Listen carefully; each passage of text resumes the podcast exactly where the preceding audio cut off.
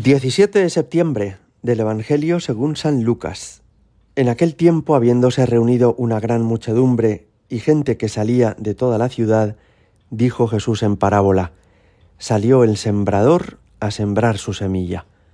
Al sembrarla, algo cayó al borde del camino, lo pisaron y los pájaros del cielo se lo comieron. Otra parte cayó en terreno pedregoso, y después de brotar, se secó por falta de humedad. Otra parte cayó entre abrojos, y los abrojos, creciendo al mismo tiempo, la ahogaron. Y otra parte cayó en tierra buena, y después de brotar, dio fruto al ciento por uno. Dicho esto, exclamó, El que tenga oídos para oír, que oiga. Entonces le preguntaron los discípulos qué significaba esa parábola. Él dijo, A vosotros se os ha otorgado conocer los misterios del reino de Dios, pero a los demás en parábolas, para que viendo no vean y oyendo no entiendan. El sentido de la parábola es este. La semilla es la palabra de Dios. Los del borde del camino son los que escuchan, pero luego viene el diablo y se lleva la palabra de sus corazones para que no crean y se salven. Los de terreno pedregoso son los que al oír reciben la palabra con alegría, pero no tienen raíz, son los que por algún tiempo creen, pero en el momento de la prueba fallan. Lo que cayó entre abrojos son los que han oído, pero dejándose llevar por los afanes, riquezas y placeres de la vida, se quedan sofocados y no llegan a dar fruto maduro.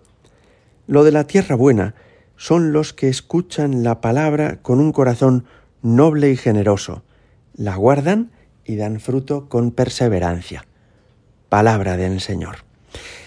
Esta parábola del sembrador, que es tan conocida por todos, sigue teniendo para nosotros una gran profundidad y una gran importancia.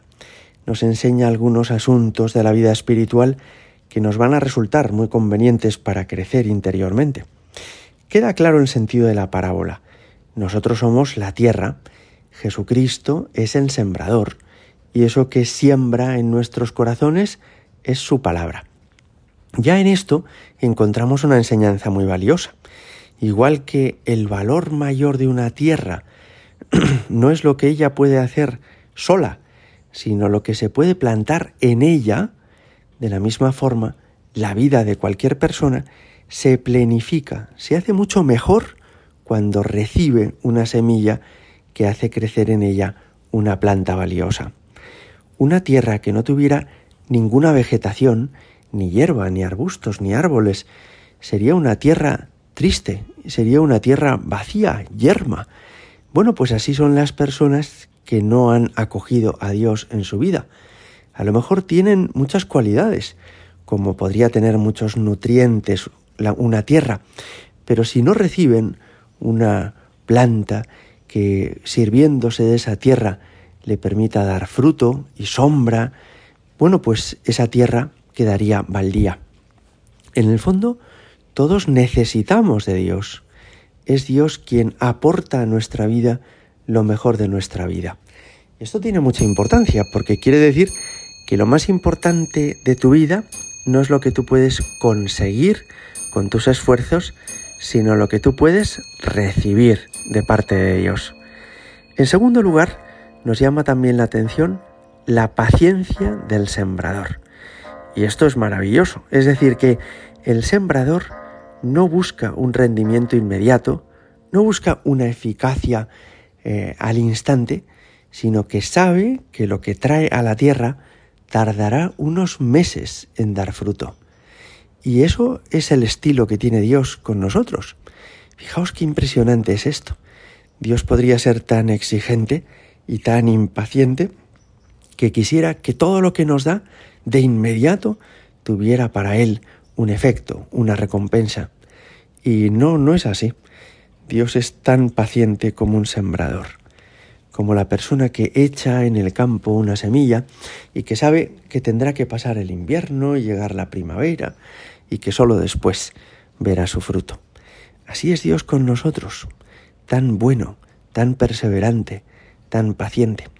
Pero también la parábola nos ayuda a entender que de la misma forma que un mismo sembrador con una misma semilla puede tener mucho éxito en una tierra y menos éxito en otra.